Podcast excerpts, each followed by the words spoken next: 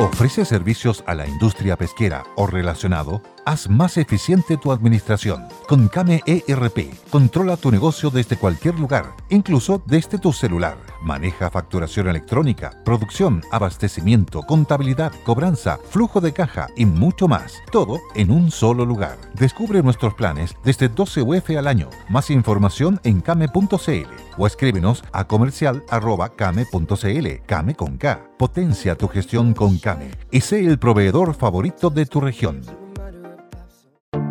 Te invitamos a conocer un lugar mágico, un lugar único, con un paisaje de una belleza que conmueve. Bosque Choyinco, ubicado en el destino Cuenca del Lago Ranco, es el proyecto ideal. Bosquechoyinco.cl, parcelas de 5.000 metros cuadrados con rol propio en el hermoso valle del río Calcurrupe. Fundo Choyinco, kilómetro 3 de la ruta Jifen al Lago Maihue, región de los ríos. Consultas y coordinación de visitas en bosquechoyinco.cl.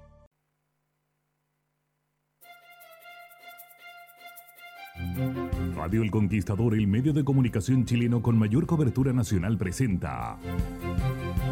Buenas tardes, mercado.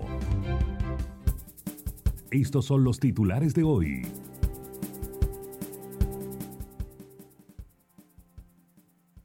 El dólar se desploma en los mercados mundiales y el peso chileno se aprecia en forma muy importante. Esto es Buenas tardes, mercado, en Radio El Conquistador.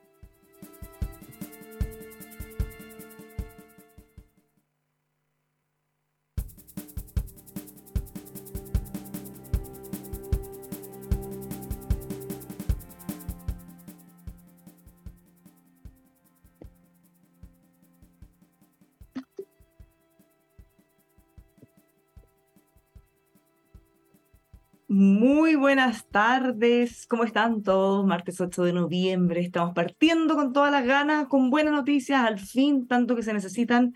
Le habla Bárbara Briseño junto a Manuel Bengolea. ¿Cómo estás, Manuel? Bien, pues Bárbara, oye, hay, hay, hay muchas noticias dando vuelta. Eh, yo no sé por dónde empezar, me, parezco, parezco esos pollos cuando ponen delante varios granos. ¿no? hay vuelta y no sabéis cuál agarrar. ¿Por dónde usted es la que dirige el Pantero? ¿Por dónde partimos? Eh? Partamos por el principio, partamos por la noticia económica del día, hablemos de IPC e inflación.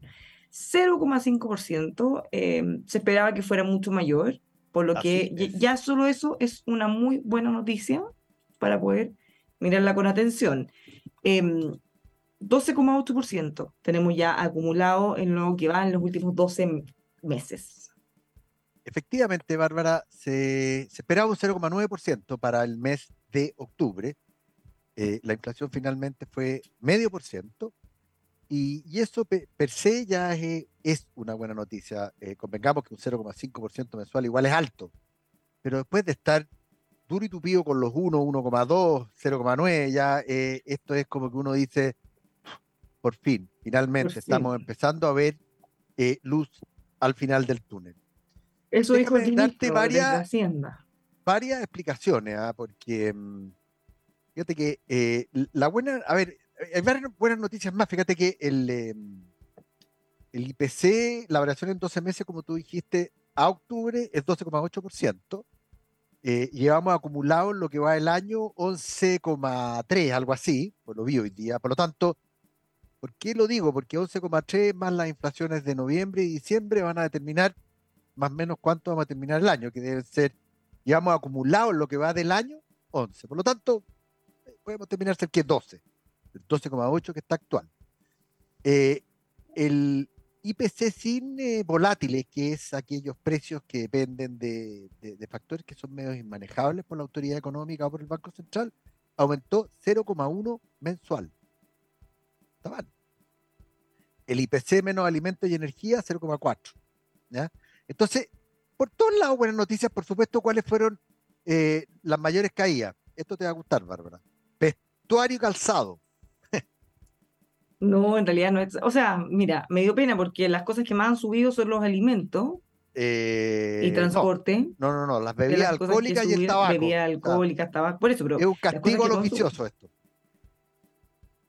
Un castigo a los viciosos. Un castigo a los viciosos, sí. Eh, lo otro que ha caído, equipamiento y mantenimiento del hogar. Eh, que es bastante razonable, eh, pero uno ya empieza a ver sectores donde hay un poquito más de pausa, un poquito más de calma. Eh, una cifra buena no permite sacar tendencias, pero, pero, ¿no es cierto? cuando uno toma en cuenta que el mundo viene en desaceleración, cuando uno tiene en cuenta que el Banco Central de Chile empezó con esto de la, del alza de la tasa de política monetaria hace ya mucho, mucho tiempo. Por lo tanto, está funcionando. ¿Y por qué digo esto? Porque, porque es probable, ¿no es cierto?, de que eh, el Banco Central no vuelva a subir la tasa. yo creo que lo, tengo, lo, tenemos todos más o menos claro. El punto que algunos nos preguntamos, ¿cuándo la empieza a bajar? Porque tasa de política monetaria sobre el 10%, que es la realidad hoy día del Banco Central, es una tremenda tasa de política monetaria, no tremenda en, en, sentido positivo, sino que eh, yo diría más bien en sentido peyorativo.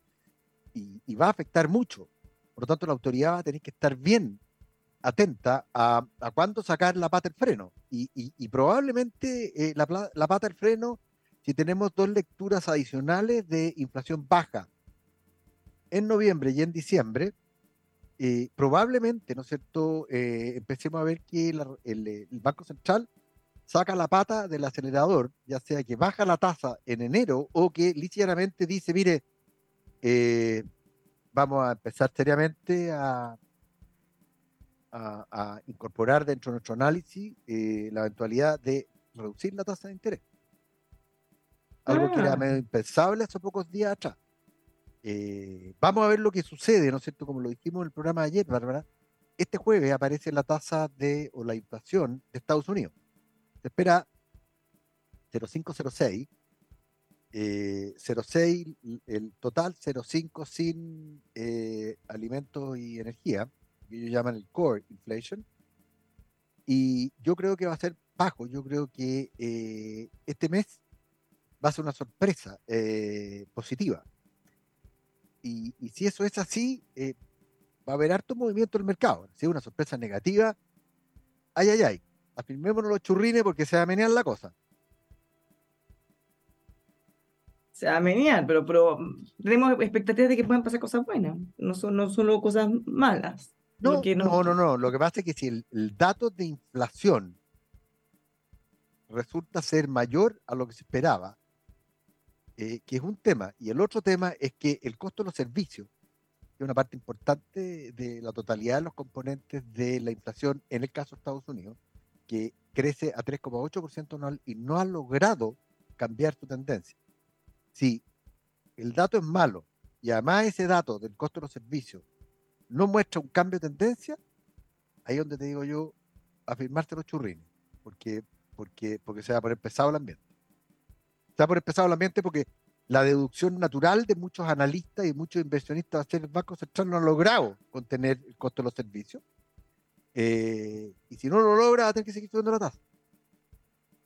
Y, probablemente la va a subir 0,75 eh, en diciembre. Hoy día todos esperan que sea 0,50. Y nuevamente eh, un par de veces probablemente más en el año 2023. Por lo tanto, el pivote de la Fed se aleja, sí, pero se aleja bastante. Entonces, el dato es importante. Vamos a ver, ¿para qué vamos a especular? Lo vamos a saber el, eh, próximo jueves y ya lo vamos a poder comentar a la hora del almuerzo.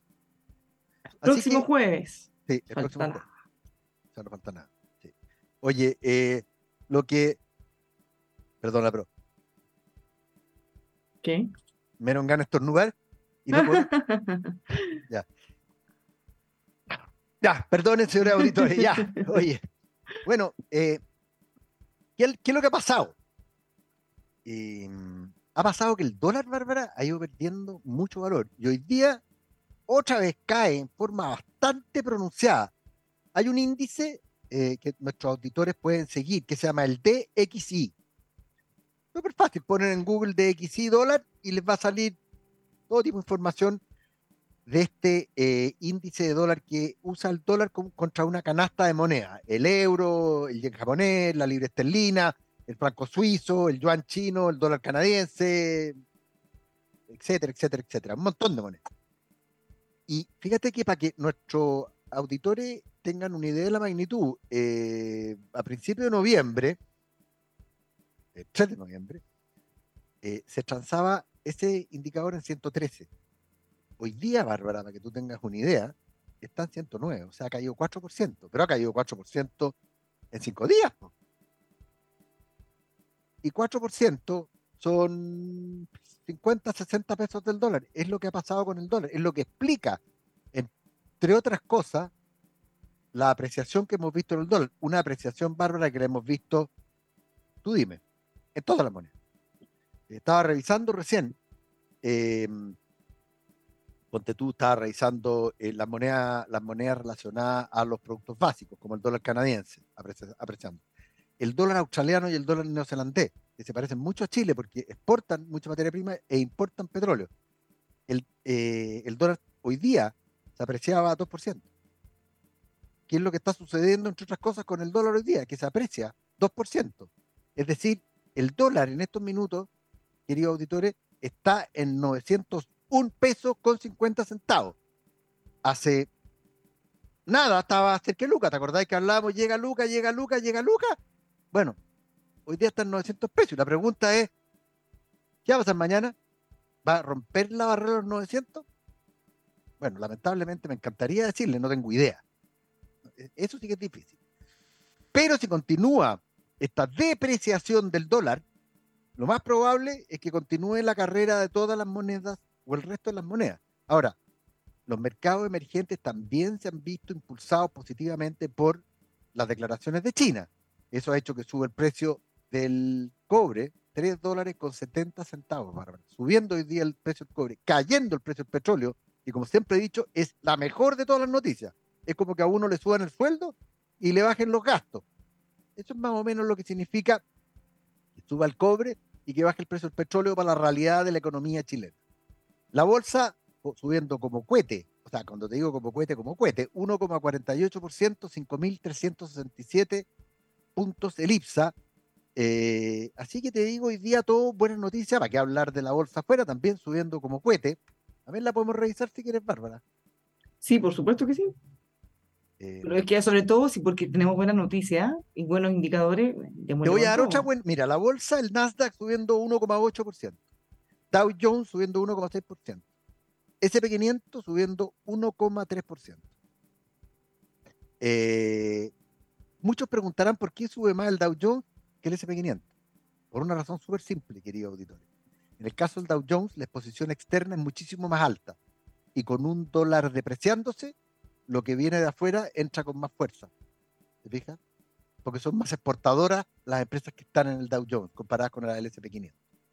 ¿Qué sectores suben hoy día? Y atención, Chile. Hay un sector, ¿no es cierto?, que es el sector de materiales. ¿Qué es lo que es el sector de materiales? Bueno, el sector de materiales son eh, cobre, oro, etcétera, etcétera, subiendo como cohete. Hoy día lo que más sube son eh, los materiales, seguidos de tecnología.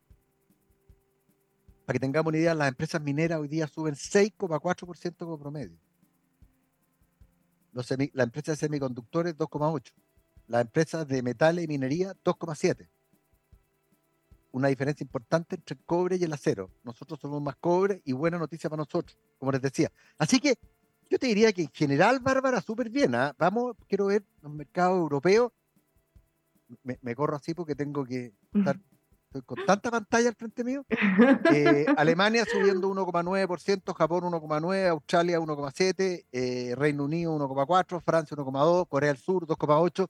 No me extraña Corea del Sur porque eh, tiene mucho semiconductor. Brasil 1,2%, India 1,2%, China 0,1%. No, hoy día, Bárbara, son puras buenas noticias, lo cual me alegra. Ultra azul. Sí. Todo azul. Sí. Ahora, para los que tenemos dólares, hoy día estamos llorando. Porque con esta apreciación del peso, uno avanza un paso, pero retrocede dos con, con la caída del dólar. Pero en fin, eh, son parte de lo que de lo que pasa en, en, esto. Ahora, estaba mirando eh, en el tema de las materias primas, bien interesante, Bárbara, porque estaba viendo el precio del cobre. ¿ah? ¿eh?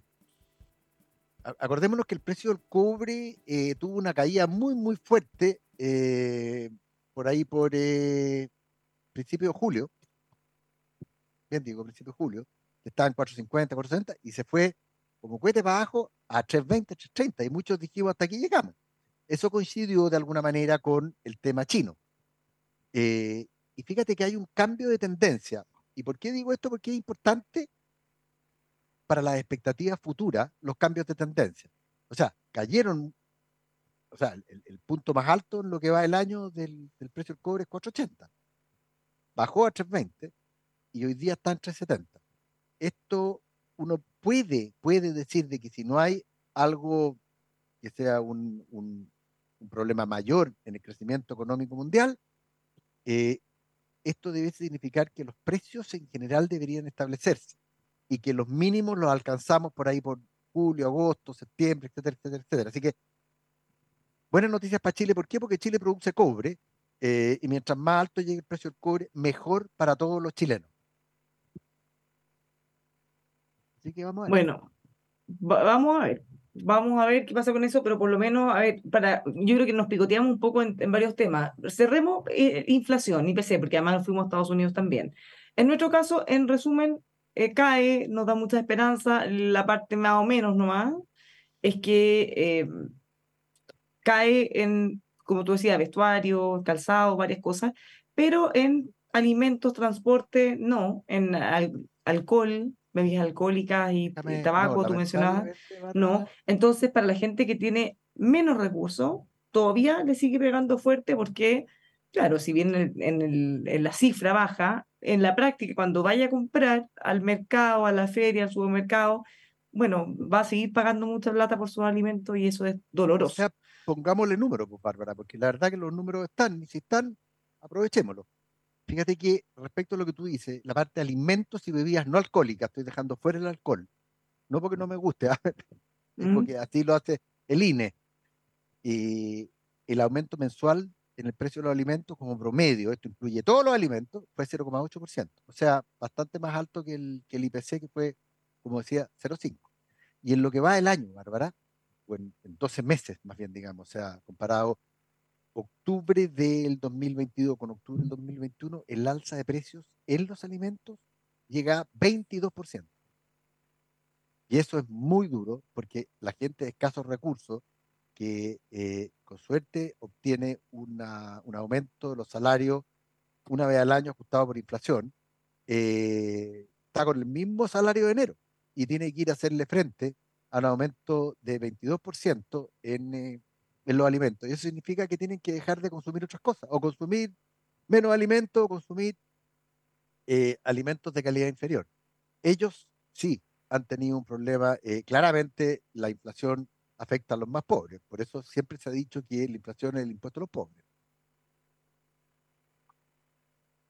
Siempre se ha dicho que la inflación es el impuesto a los pobres, porque además, tal como tú dices, independiente de, de la cifra, cuando tú tienes una persona que se gasta todo su ingreso en alimentos o lo tiene que gastar en consumo para poder vivir, es bien distinto a alguien que gana mucho y que se gasta una parte, porque por muy alto que sea la inflación, es una parte, nomás la otra la puede ahorrar.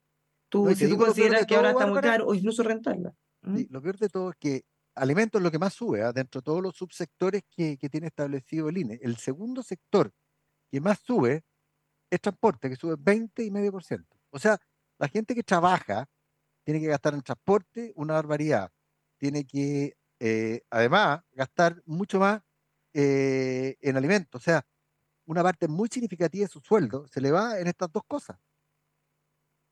Y, cuando el sueldo no sube a ese ritmo, que es la realidad de Chile, salieron las cifras ayer del aumento nominal de sueldo, que va por debajo de la inflación. Entonces, eh, como tú dices, duele y, pobre gente, porque la verdad no, no, por eso cuando uno oye el dicho que está costando llegar a fin de mes, eh, a esta gente le cuesta llegar a fin de mes. Tal cual, pues le cuesta y, y le va a seguir costando. Ahora, tal como decimos, eh, con mucho optimismo, estamos esperando que esto empiece a caer, pero no va a ser tan rápido. No.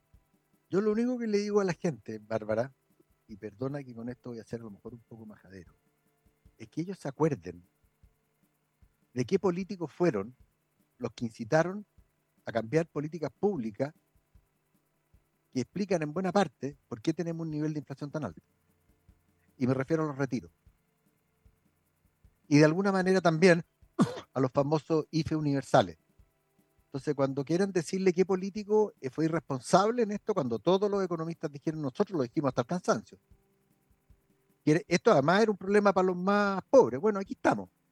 Entonces, la próxima vez, señor, que usted vaya a votar, preocúpese de no votar por un populista.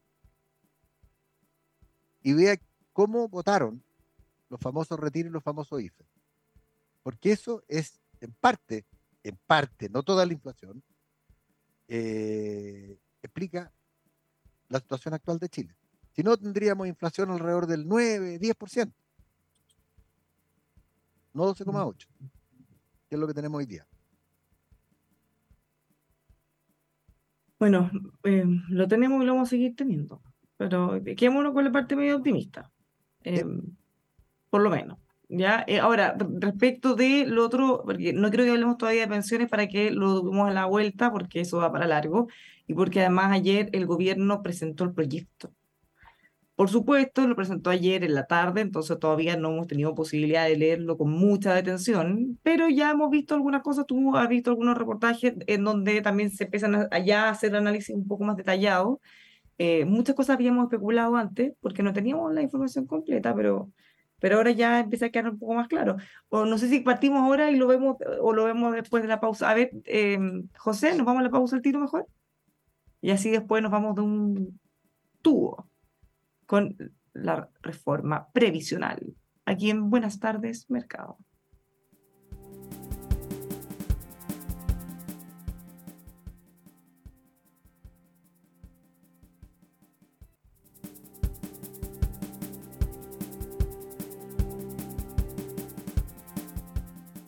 Ya estamos de vuelta, seguimos haciendo Buenas tardes Mercado. Le habla Bárbara Briseño junto a Manuel Bengolea. Nos habíamos comprometido a la vuelta de mm, la pausa, conversar con un poco más de detalle lo que estábamos hablando de mm, la reforma previsional. Manuel, ya un poquito más de mirada hasta ahora, ¿qué, qué cosas más te han llamado la atención? Mira, pongamos, hablemos de varias cosas. Eh, se crea lo que se llama un fondo integrado de pensiones, que es como el fondo de pensiones, que es el fondo antiguo que está hoy día, más lo nuevo que se crearía con los nuevos aportes. ¿cierto? Eh, son nombres nomás, hasta acá. Después se crearía, lo que se llaman las IPP, que son los eh, inversores previsionales privados. ¿Y qué es lo que harían ellos? Lo mismo que la AFP, básicamente. Pero podrían ser la AFP antigua, podría ser un banco, podría ser un corredor de bolsa. Eh, yo imagino que iría a haber un registro, van a estar regulados por la CMF, van a estar regulados por una entidad de pensiones que, que la quieren fortalecer, dentro de lo que se llama el proyecto de ley, que me, parece bien, que se llama la Superintendencia de Pensiones, hasta ahí bien, va a existir por ley eh, lo que se llama un benchmark. ¿Qué es lo que es un benchmark? Que es una palabra en inglés. Bueno, eso se llama índice de referencia. ¿Por qué? Porque cualquier institución financiera que dice, oiga, yo le voy a administrar su plata, uno dice, ya, fantástico, pero ¿contra qué lo comparamos? Eso se llama índice de referencia. O sea, si a mí me dicen, oiga, yo, yo quiero invertir la plata en acciones de Estados Unidos, bueno, ya el índice de referencia puede ser el SP500, puede ser el NASDAQ, puede ser y mucho otro. Pero tiene que haber un índice de referencia. Vamos a ver cómo se establece. Dice el proyecto que, hay, que va a haber mayor flexibilidad de inversiones. Esto tiene cosas buenas y tiene cosas malas, porque la mayor flexibilidad significa que los partidos políticos van a decidir invertir la plata en eh, ferrocarriles en, anda a saber tú quién. En empresas que no renten.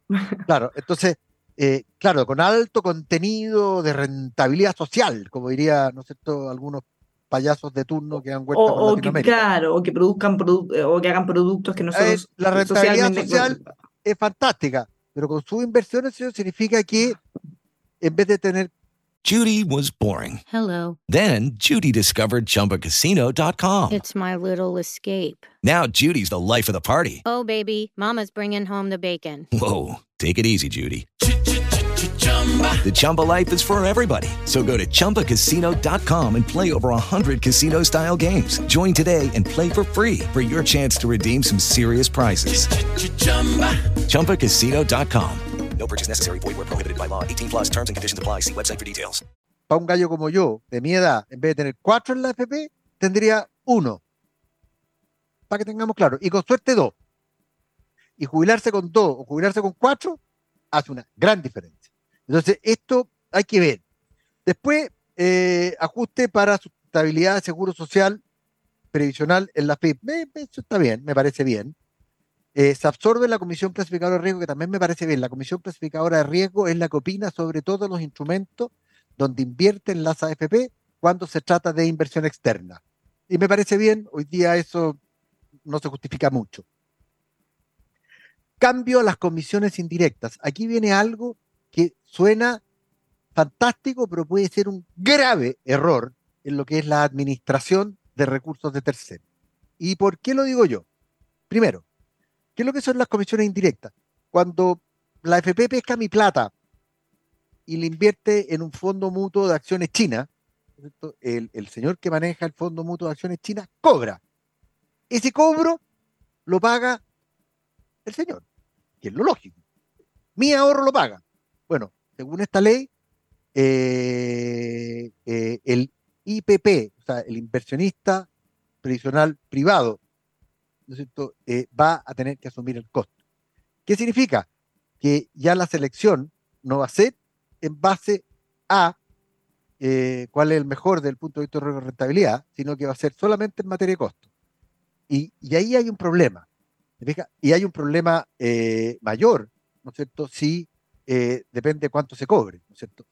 Ahora, ojo que también hay una cosa que tengo que decir, me estoy poniendo un poco técnico a lo mejor, ¿ah? pero en, este nuevo esquema a uno no le, van a cobrar un porcentaje del sueldo.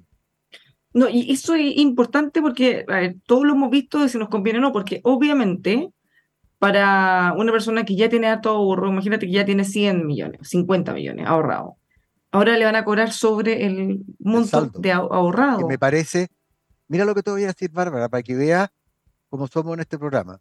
Yo estoy jubilado anticipadamente, tengo toda la plata en la AFP y tengo un monto importante. Hoy día pago cero. O sea, el régimen actual a mí me fascina, porque la AFP me hace la pega gratis. Porque tú ya pagaste cuando entró esa plata en su momento. Sí, pero, pero igual es poco. Yo creo que eh, todo sistema exitoso, y te lo dice alguien que sabe este tema, porque es de lo que yo vivo, eh, hay que pagar sobre el saldo administrado. Cuando el sistema partió, era razonable tener el sistema que teníamos. Hoy día, con la gran cantidad de ahorros previsionales que maneja Chile, lo lógico es tener eh, eh, un, costo, un cobro por el saldo administrado. Eso me parece de toda lógica eh, y transparentar los costos, como lo va a hacer este tema del cambio de las comisiones indirectas, que si, si dependen de, que sea sobre saldo administrado, yo lo encuentro que es una, una, buena cosa el fin del encaje. Esto es un regalo gigante para las AFP. El tema del encaje, la lógica, es, señor, usted por cada 100 pesos que administra, usted tiene que poner de su propio bolsillo como administradora un peso en la misma inversión que hace para las personas. ¿Qué es lo que hace esto? Alinea, alinea los intereses del administrador de esos recursos con los intereses del dueño del administrador de los recursos. O sea, si a mí me va mal, porque al mercado le fue mal, a la AFP también le va a ir mal, porque al mercado le fue mal. ¿Qué es lo que sucede hoy? Ahora, no nos quedemos con los eslogans que dicen algunos ignorantes sobre el tema. La realidad es esa. Para eso es el encaje, ¿no es cierto? Para que el administrador, ¿no es cierto?, eh, tenga los intereses alineados con el de los aportantes. Eso se elimina. Y por supuesto libera una cantidad gigante de recursos recursos de los cuales hay un porcentaje que van a tener que pagar los impuestos las administradoras de fondos de pensiones y, y, el, y, el, y el, fisco feliz porque además eh, junta cerca de, se estima que va a levantar cerca de 400 millones de dólares en impuestos. Entonces, ah, o sea, eso, eso, se elimina no porque sea mejor o no necesariamente, porque es una buena forma de recaudar, ¿tú?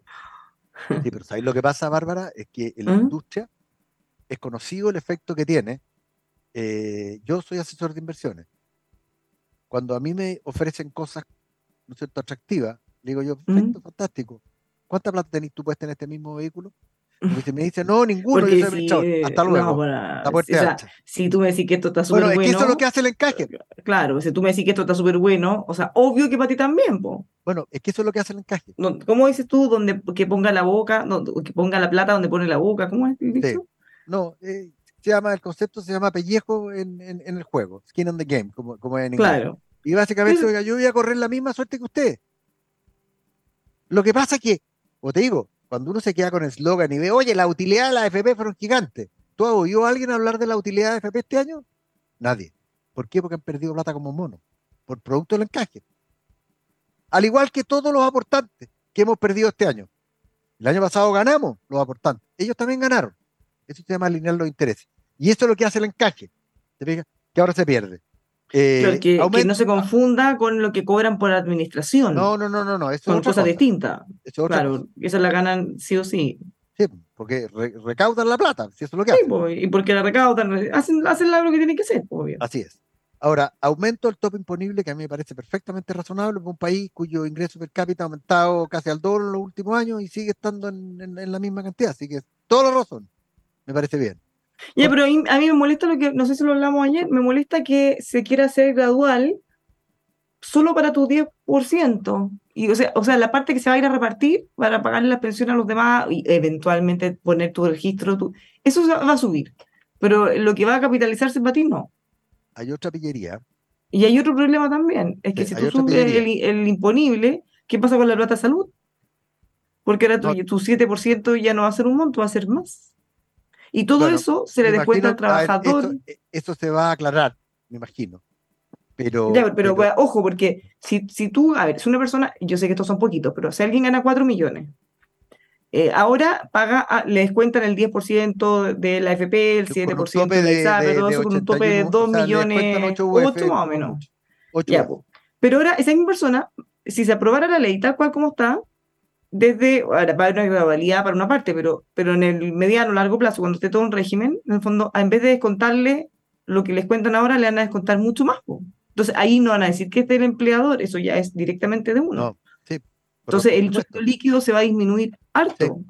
que ganan entre 2 millones 8 para, arriba. los que ganan de 2 millones 8 para arriba no, no, no son pocos en este país. Eh, sí, pero igual. Yo encuentro, ponte tú que hay otros problemas. ¿Cómo eh, cuál? ¿Como cuál? Cuando de ser adoptada esta ley, así como está redactada, y todo la plata se va a ir al ente público, que es el inversor provisional público autónomo. Público autónomo. Todo, pero que todo, todo el 6%. No, no, no, no. El 16. Tú tienes que manifestar tu voluntad de cambiar. Ah, el default va a ser. Privado, claro. Ah. Cosa que si estáis pajareando. Si estáis pajareando, fue nomás. Y yo te digo, oye, si donde está la mano de, la izquierda radical, siempre mete la manito para ver si logra hacerse con el tarrito de galleta. Eh, de, algún lado, la letra chica. Ese es un tema. Ya, y eso puede ser que en el fondo si tú estás pajareando, no te das cuenta. Eh, no, a ver, eh, Bárbara, es que yo no voy a estar pajareando. No, tú no, pero, pero hay 11 millones de aportantes. 5 millones de aportantes no tienen idea, esto lo ven como una. que son jóvenes por lo demás, así que tienen toda la razón. Que lo ven como algo, ah, me voy a quedar ahí, ¿qué me importa? Y eso significa que el Estado se va a hacer cargo de todo lo que tiene ahorrado hasta este momento, señor. Y eso lo encuentro grave. Ya, pero es que ¿cuál sería el... O sea, si es que vamos a crear todo nuevo, ya no van a existir las mismas FP, o sea, claro, algo tiene que, haber un default. a ver, pero no va por... Sí, tú lo eliges y te obligan a elegir, pero no va por default al Estado. ¿Por qué? Ah, o sea, que, claro, pues. que, te manden un mail, que te llamen, que te busquen y te encuentren hasta que tú digas esto. La izquierda radical tiene claro que hay que hacerse con la plata, porque con la plata se compran voluntades. Y aquí está la plata. Esta es la gran riqueza de Chile, tal como en Venezuela era PDVSA, la empresa de petróleo, acá son las FP. Esto tiene la típica eh, cosa maquiavélica y que, que, yo tanto rechazo de la izquierda radical. Ese es un tema. Que te pesquen tu 10%, te oponen para dentro del Estado. Claro, la mayoría de nuestros auditores probablemente van a estar conscientes de esto y van a decir, no, yo me cambio a la, a la FP. o a la, o a la lente, o a la, o a la, o a la FP estatal, o mismo. No, va a una cuestión privada. Ahora, aquí lo crucial, Bárbara, lo crucial para que en mi caso yo diga este proyecto es un desastre o este proyecto es bueno, es cuál es el nivel de autonomía del de, eh, inversor previsional público, autónomo. Porque una cosa es decir autónomo y otra cosa es dotarlo de una gobernanza y una legislatura absolutamente autónoma, o sea, tipo Banco Central. Si esa es la autonomía que estamos hablando, que esa es la que yo espero tener para que los políticos no puedan capturar ni un solo peso del ahorro de las personas, si esa es la autonomía, entonces el proyecto no me parece tan malo. Es perfectible, hay muchas cosas que arreglar, pero no me parecería tan malo. Si esa autonomía va a ser una autonomía de cartel que va a depender de una mayoría circunstancial del Senado, no, señor, muchas gracias, no me interesa. O sea, yo creo que ya tratando de ir despejando temas, a mí por lo menos me parece, eso es para entrar a conversar de partida, que la, autonomía sea total, completa y absoluta. Em, a mí me interesa, por ejemplo, que la parte del 6% adicional, que dicen va a ir a nuestra cuenta individual, que vaya efectivamente a nuestra cuenta individual. Para mí eso es muy importante. Y tú elijas, oye, hay que no te obliguen como te obliga este proyecto actual, a tenerlo en el ente autónomo. No, no, no, no por eso. Yo no quiero una cuenta nacional, yo quiero que esté sumado mi 10%. Por supuesto. Y, si alguien quiere tener todo su dinero en el ente autónomo, libre que se lo lleve para allá. No hay problema. Para eso para mí no hay problema. Entonces, que ese porcentaje que, dicen que va a ir a nuestra cuenta individual, ok, se va a mi 10, a mi 13, 14, el, el porcentaje que tengan, y que este fondo solidario que van a repartir lo administre este ente ultra, super, mega autónomo y que haga el sistema de reparto con eso, pero no con estas cuentas nacionales en que agarran la plata, la reparten y después te dicen, oiga, ¿sabe qué? Lo siento, eh, ya se acabó la rentabilidad. Fíjate que hay, hay más detalles de la rentabilidad nacional que hablamos ayer. Y justamente esta es exactamente lo que nosotros planteamos. Van a decir, mira, nacionalmente van a decir, ya, mi la rentabilidad va a ser tal.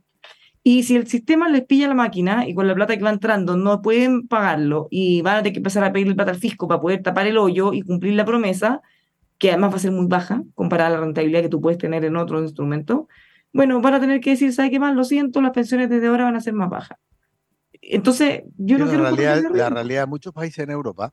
Por eso, pero a mí no me gustaría que corramos ese riesgo, yo preferiría que nuestra plata, eh, si vamos a ser solidarios, bueno, hay una parte Lo que... pasa, Bárbara, es que cualquiera que, entiende, muy claramente. Cualquiera que entiende inversiones se da cuenta que supongamos que ese 6% vamos a tener el ente autónomo y ya un supuesto fuerte. Supongamos, ¿no es cierto?, que... Eh, que va a ser realmente autónomo, dices tú. Los políticos le van a dar la libertad a las personas de elegir quién les administre. El 10 más del 4% del, del nuevo aporte a la contribución. El 2% va a ser de reparto, ¿no es cierto? Eso lo debería hacer otra institución, también autónoma, porque repartir plata, eso es una, una cosa absolutamente diferente de administrar recursos financieros. Por lo tanto, eso debería ser separado. Yo, yo creo que eh, ahí hay, un, hay una falla hay que, imagino que eh, algunos políticos de derecha lo, lo, harán ver, pero, pero, pero eso es un, es, es un temazo. Ahora, en cuanto a los cálculos del gobierno, de que aumente el PIB, el ahorro y el empleo. El empleo formal va a aumentar en unos puntos. No, no, no, a ver, te lo voy a aclarar al tiro. va a aumentar el PIB si este aumento. No, no, eso es lo que dicen. No, no, no, no. Es que, a ver, si pescan el 6% adicional y se lo gastan en tontera, a la larga no va a aumentar el PIB, lo va a disminuir. Eh, el ahorro Sí, el ahorro es un, eh, eh, eh, está claro que lo va a aumentar. El empleo no tengo idea, porque si el 6%, ¿no es cierto? a ver, hay un 2%, de ese 6 va a haber un 2 que va a ir a reparto. Eso va a funcionar como impuesto. Y un impuesto al trabajo siempre hace que el empleo se resienta. Ahora, si esa parte no la entienden los señores economistas hicieron esto, quiere decir que no entienden mucho. Sí, pero es que el cálculo que ellos hacen es que va a aumentar la formalidad, porque en el fondo a los trabajadores, sobre todo los que tienen ingresos menores a 900 mil pesos, más o menos vi por ahí en algunos de los estudios, están asumiendo que les va a convenir, porque les van a repartir más de lo que ellos van a aportar. Entonces, dan por hecho, por esa situación, que a la gente le podría convenir a ver, Bárbara, formalizarse para... Eso, es el mundo yo Bueno, por qué. yo solo estoy transmitiendo, yo no hice eso. Porque el gallo que gana hoy día informalmente un millón de pesos, un millón doscientos mil pesos, no va a ahorrar este sistema, va a seguir informal en un millón doscientos. Y va a tirar la mano, decirlo, yo trabajé, pero no ahorré nada. ¿Y quiénes van a estar Claro, los que hoy día trabajan en forma formal en empresas, en empresas de medianas para arriba, no van a poder deshacerse de esto. Pero va a haber un incentivo a la informalidad porque me conviene a mí. Es de perogrullo, pues, Bárbara. No, que ellos dicen que si a mí me van a sacar un porcentaje de mi sueldo para dárselo a otro, yo voy a negociar un sueldo menor con mi empleador. Sí, pero es que lo que ellos para dicen que sea menor.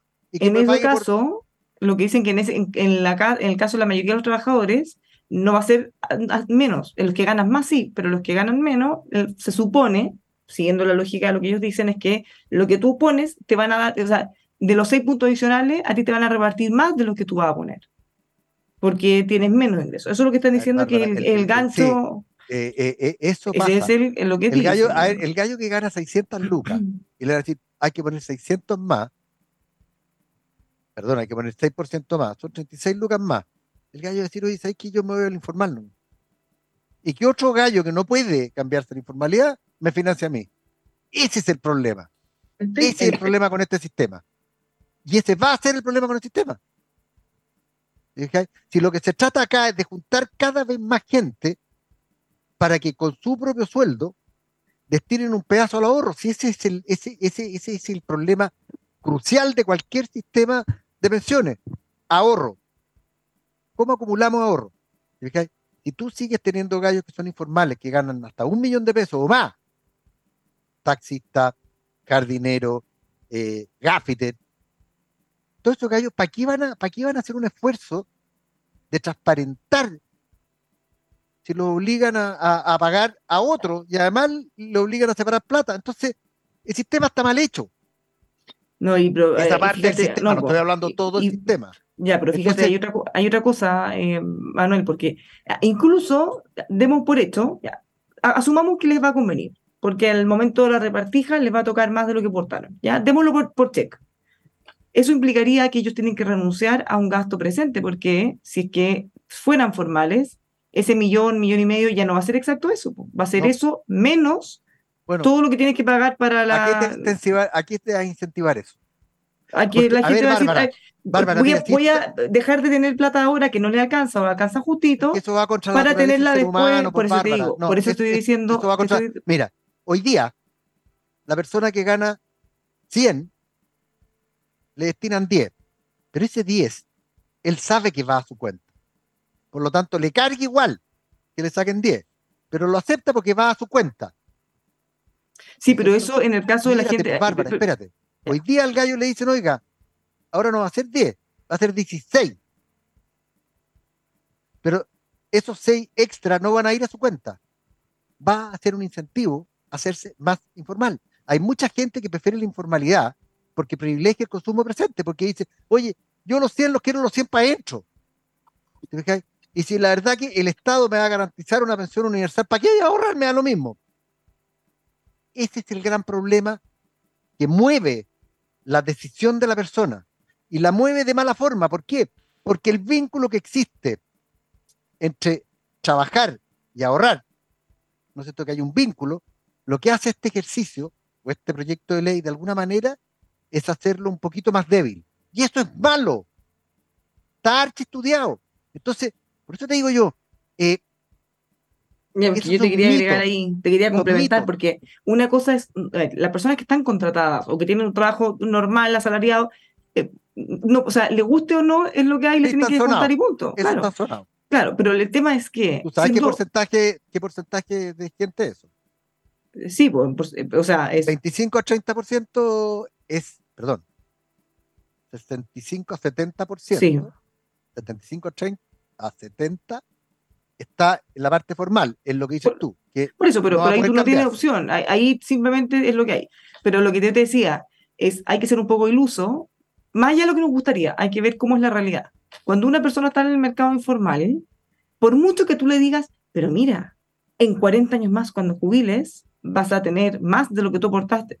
Siendo que esa persona está acostumbrada a vivir con un nivel de ingreso, uno vive con lo que gana, que normalmente no le alcanza. Entonces, no es como que uno diga, ah, bueno, en vez de ahorrar 500, voy a ahorrar 100. No, es plata que ellos disponen para vivir. Entonces, el formalizarse va a implicar, a diferencia de los trabajadores asalariados, que no tienen opción, ellos simplemente tienen su trabajo. una caída en, este caso, ingresos fenomenal. Claro, entonces este caso es decir, te van a bajar los ingresos, ¿cuánto es? Como un 20 y tanto, 20 y tanto, 30%. ¿Y tú crees que ellos se van a formalizar? No, yo creo que, no. Yo, creo que, es un poco ingenuo creer que lo van a hacer. Por eso te digo, muchos que hoy día son formales van a decir, oye, yo mejor me informalizo. Sobre todo si el gobierno cacarea como loro que me va a dar una, pensión a todo evento. Entonces yo me, yo me, informalizo, porque esa plata me la puedo gastar hoy día. Igual después te, va a llegar ¿Va a aumentar el empleo formal o lo va a debilitar el empleo formal? Esta legislación debilita el empleo formal. Lo debilita porque le pone costos y incentiva a la informalidad porque la gente va a decir, oye, yo hasta un 10% aguanto, pero un 16% a la cresta, me hago informal. ¿Cacháis lo que te quiero decir, Bárbaro? El gallo que hoy día gana 100 y Ahora, el, que, el, que, puede, porque o sea, tampoco creamos que esto llegaría a ser una persona que trabaja en el mercado normal. Yo estoy hablando aquí lo que hace una ley en el margen.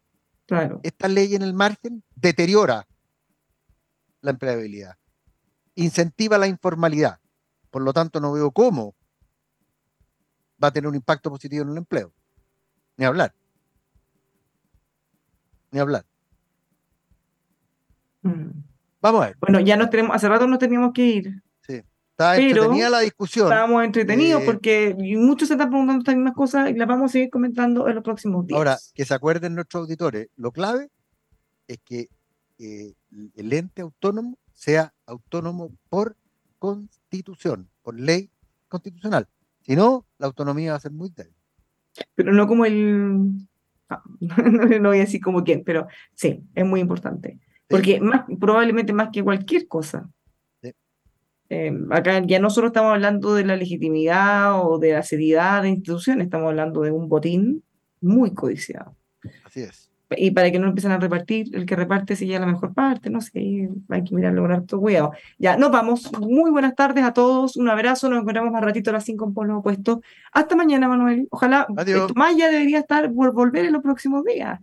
Ha ido, todo, ha ido bastante mejor para todos nuestros auditores que nos preguntan. Eh, él ya va en franca mejoría, así que esperamos que esté de vuelta lo más pronto posible. Un abrazo cariñoso a don Tomás. Un abrazo muy cariñoso. Lo esperamos de vuelta lo antes posible. Un abrazo para todos. Gracias por acompañarnos. Chao, chao.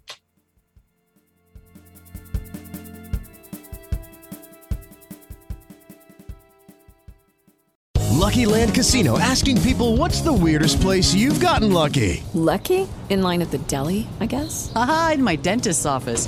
More than once, actually. Do I have to say? Yes, you do. In the car before my kids' PTA meeting. Really? Yes. Excuse me, what's the weirdest place you've gotten lucky? I never win and tell. Well, there you have it. You can get lucky anywhere playing at LuckyLandSlots.com. Play for free right now. Are you feeling lucky? No purchase necessary. Void where prohibited by law. 18 plus. Terms and conditions apply. See website for details. Hello, it is Ryan, and I was on a flight the other day playing one of my favorite social spin slot games on ChumbaCasino.com. I looked over the person sitting next to me, and you know what they were doing? They were also playing Chumba Casino. Coincidence? I think not. Everybody's loving having fun with it. Chumba Casino is home to hundreds of casino-style games that you can play for free anytime, anywhere even at 30,000 feet. So sign up now at ChumbaCasino.com to claim your free welcome bonus. That's ChumbaCasino.com and live the Chumba life. No purchase necessary. VGW. Void were prohibited by law. See terms and conditions. 18 plus.